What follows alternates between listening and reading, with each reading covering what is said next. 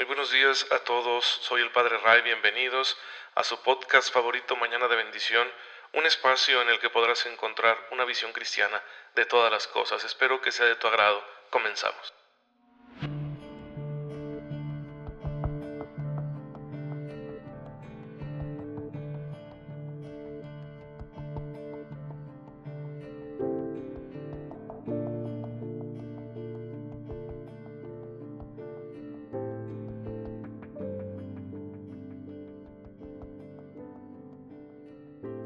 Feliz martes tengan todos ustedes, queridos hermanos, que tienen la amabilidad de escuchar mañana con mañana este podcast, su podcast católico favorito, Mañana de Bendición, con su amigo el Padre Ray.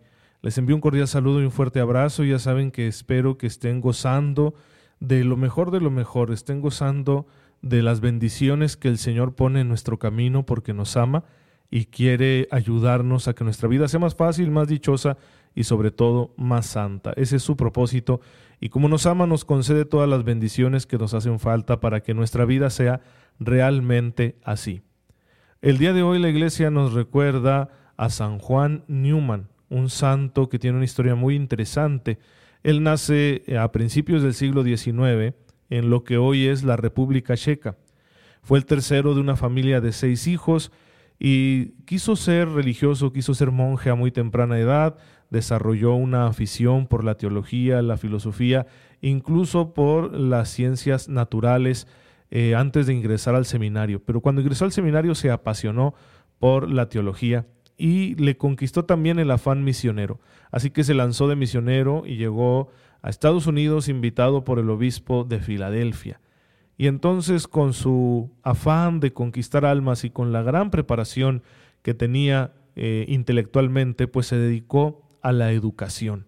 La educación de los católicos estadounidenses en aquel entonces principalmente eran de origen irlandés y que tenían muchas carencias educativas ya que trabajaban sobre todo como obreros en las fábricas incipientes del desarrollo industrial de aquel país y que además también eh, eran muy frecuentes su participación en el ejército debido a las pocas oportunidades que tenían en aquel entonces. Así que, movido por su deseo de una mayor entrega a Dios, pues decidió ayudar en la educación de sus compatriotas. Y se hizo muy cercano a los inmigrantes que llegaban de allá de Irlanda y de otros países de Europa, especialmente con aquellos que venían en condiciones de pobreza. Y bueno, pues eh, se dedicó también a fundar escuelas de catequesis para que, así como recibían oportunidades los inmigrantes para prepararse al trabajo, él quería que también recibieran una buena formación cristiana. Y así fue entregando su vida hasta que llegó a morir por allá en Baltimore. Pues el Señor le concedió un ministerio muy fecundo porque es lo que el Señor hace cuando nosotros nos ponemos en sus manos. De hecho, es la enseñanza del Evangelio de la Misa del día de hoy, que nos presenta el relato de San Marcos de la multiplicación de los panes donde a Jesús le presentan cinco panes y dos pescados, y él los multiplica para dar de comer a una multitud de cinco mil hombres. Pues bueno, es lo que hace el Señor cuando nosotros le damos lo poco que tenemos.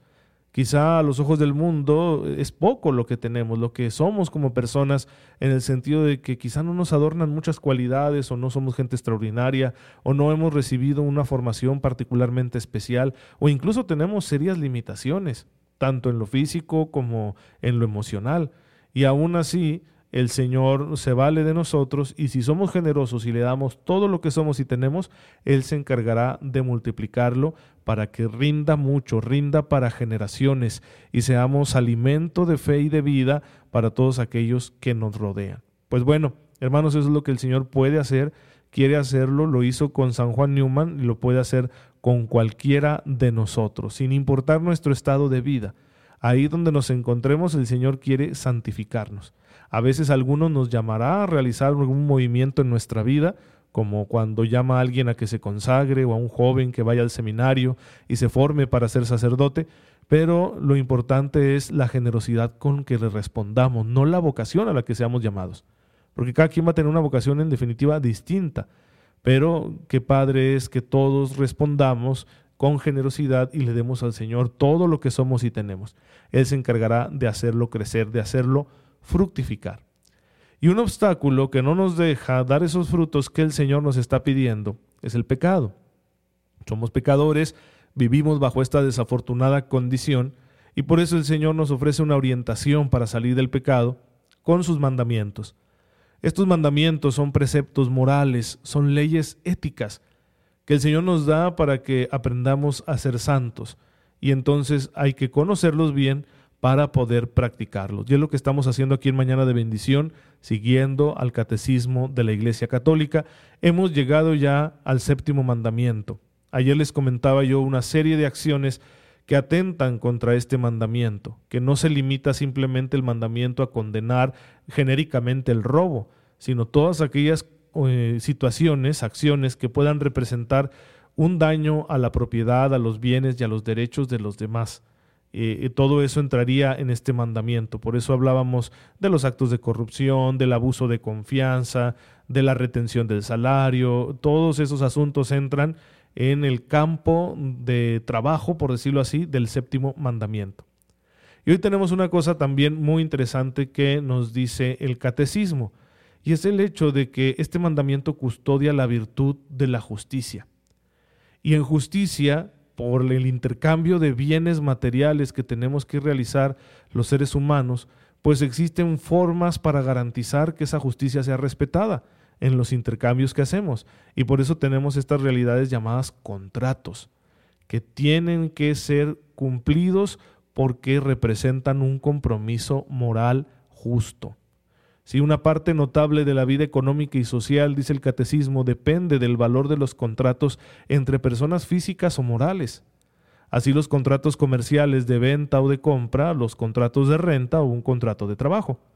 Todos tienen que ser hechos y ejecutados de buena fe. No se vale engañar a las personas con un contrato que tiene demasiadas letras pequeñas, que nadie va a leer porque es demasiado, y que luego nos puede poner en desventaja. Si eso se realiza intencionalmente, tenemos nosotros una vulneración del séptimo mandamiento. El contrato tiene que ser justo y para que sea justo en principio tiene que ser claro. Y los contratos están sometidos a la observancia de lo que la Iglesia llama justicia conmutativa. Es el aspecto de la justicia que regula los intercambios entre las personas. Regula precisamente que se respeten los contratos. La justicia conmutativa obliga, exige que se respeten derechos de propiedad, pagos de deudas, cumplimientos de obligaciones que han sido libremente contraídas. Sin esta primer forma de justicia, el resto de la justicia no sería posible. Es muy importante observar la justicia conmutativa, que cuando se realizan contratos para nuestros intercambios de bienes, ¿sí? sea de una compraventa o de renta o de trabajo, estos contratos tienen que ser justos y las partes tienen que cumplir aquello a lo que se comprometieron. A eso le llamamos justicia conmutativa. Pero también existe la justicia legal, que se refiere a la aportación que el ciudadano le debe a la comunidad, a la sociedad, porque el ciudadano está obligado a colaborar con el bien común y en ese sentido tendrá que realizar aportaciones de recursos, de tiempo, de atención, para que ese bien común se lleve a cabo con orden en beneficio de todos los miembros de la sociedad. Por ejemplo, aquí entran los impuestos. ¿Por qué pago impuestos? Pues para colaborar precisamente con aquellas necesidades que tiene la comunidad entera. El gobierno no es más que el administrador de esos impuestos, no es el dueño, es el administrador. Por eso tenemos gobiernos representativos que deben representar nuestros intereses a la hora de distribuir esos bienes que se juntan entre todos, entre los impuestos de todos, para construir una mejor sociedad. Y luego está la justicia distributiva que precisamente de esos bienes que proceden de la justicia legal, por ejemplo, de los impuestos, se tiene que distribuir a los mismos ciudadanos en proporción de sus contribuciones y de sus necesidades. Por ejemplo, si yo estoy contribuyendo con tanto, bueno, eh, le voy a dar la oportunidad al, al, fisco, a la Secretaría de Hacienda, que regule un poco ¿no? esa, esa situación, que mueva parte de mi dinero y en determinado punto me lo puede devolver.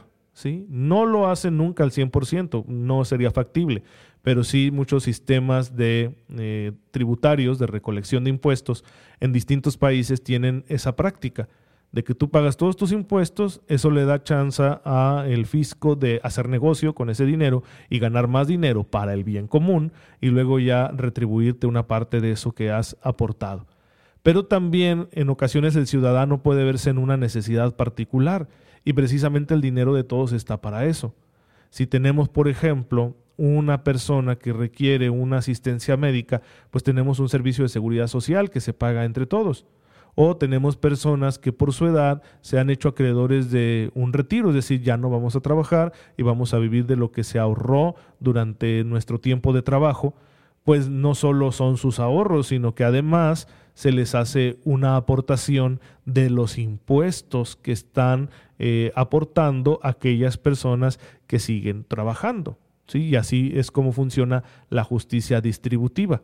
También una persona que por alguna razón pierde la capacidad de valerse por sí mismo, bueno, le asistimos a través de distintas instituciones que precisamente se nutren de los bienes que aplica la justicia distributiva. Por ejemplo, una persona con discapacidad. ¿Sí?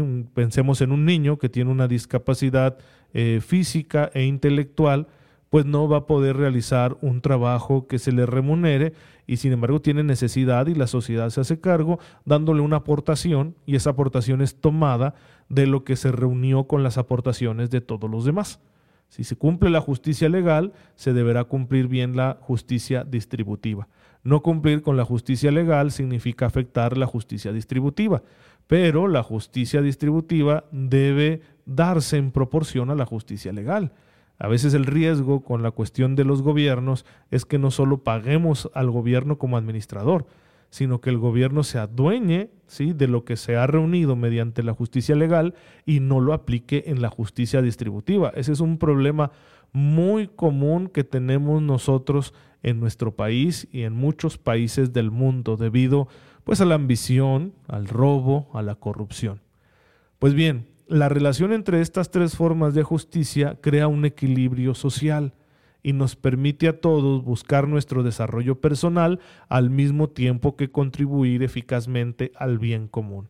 Qué interesante todo esto, ¿verdad? Ni parece que estoy hablando de cosas de fe, hermanos, pero es que el Señor nos va a pedir cuentas de todo esto. Sí, te va a pedir cuentas de, por ejemplo, si has cumplido con la justicia conmutativa, el Señor está interesado en que si haces un contrato lo respetes.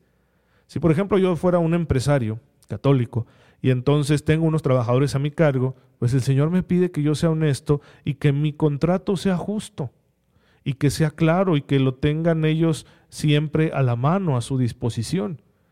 Y a ellos, que son trabajadores también católicos, ¿sí? aunque esto es válido para cualquier persona, pero estamos hablando desde el punto de vista de la fe, pues entonces ellos tendrán que cumplir con las acciones laborales a las que se comprometieron en ese contrato.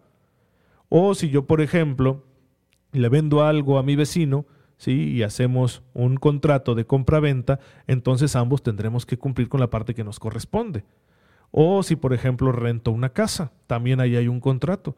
Entonces todas estas situaciones son situaciones morales en las que el Señor nos pide que seamos honestos y que seamos rectos y cuando no lo somos, pues hay, que acusarse de eso en confesión y luego hay que reparar el daño, ¿sí? Y ese es un deber que tenemos en conciencia ante Dios. Lo mismo el cumplimiento de la justicia legal, evadirse de los impuestos y de otras aportaciones, no solo monetarias, sino de tiempo, de organización, de trámites que tenemos que realizar para que la sociedad se organice bien y se construya el bien común. No hacerlo de manera injustificada es un pecado, ¿sí?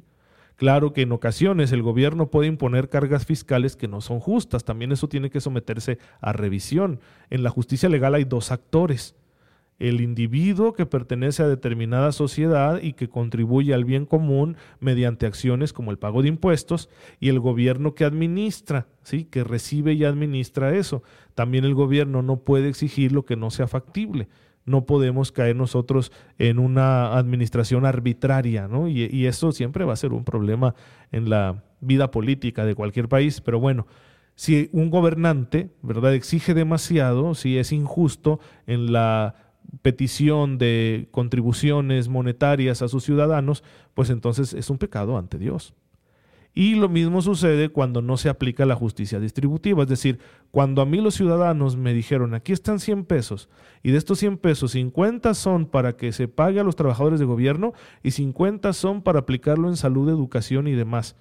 Y yo no lo hago, sino que aplico 80 para pagarle al gobierno con unos sueldazos y solo 20 para los servicios. Ese es un pecado también ante Dios. Pues bueno, hermanos, el Señor nos ayude a vivir plenamente esta virtud de la justicia en relación con todos los bienes que el Señor nos concede poseer en esta vida. Te damos gracias, Señor, porque nos permites tener todo lo necesario para llevar una vida digna y para el desarrollo de nuestras sociedades. Ayúdanos a usar bien de estos bienes y a ponerlos siempre en tus manos para administrarlos con un criterio que proceda de tu corazón generoso y compasivo. Por Jesucristo nuestro Señor. Amén. El Señor esté con ustedes. La bendición de Dios Todopoderoso, Padre, Hijo y Espíritu Santo, descienda sobre ustedes y les acompañe siempre. Gracias por estar en sintonía con su servidor en esta mañana. Oren por mí, yo lo hago por ustedes y nos vemos mañana, si Dios lo permite.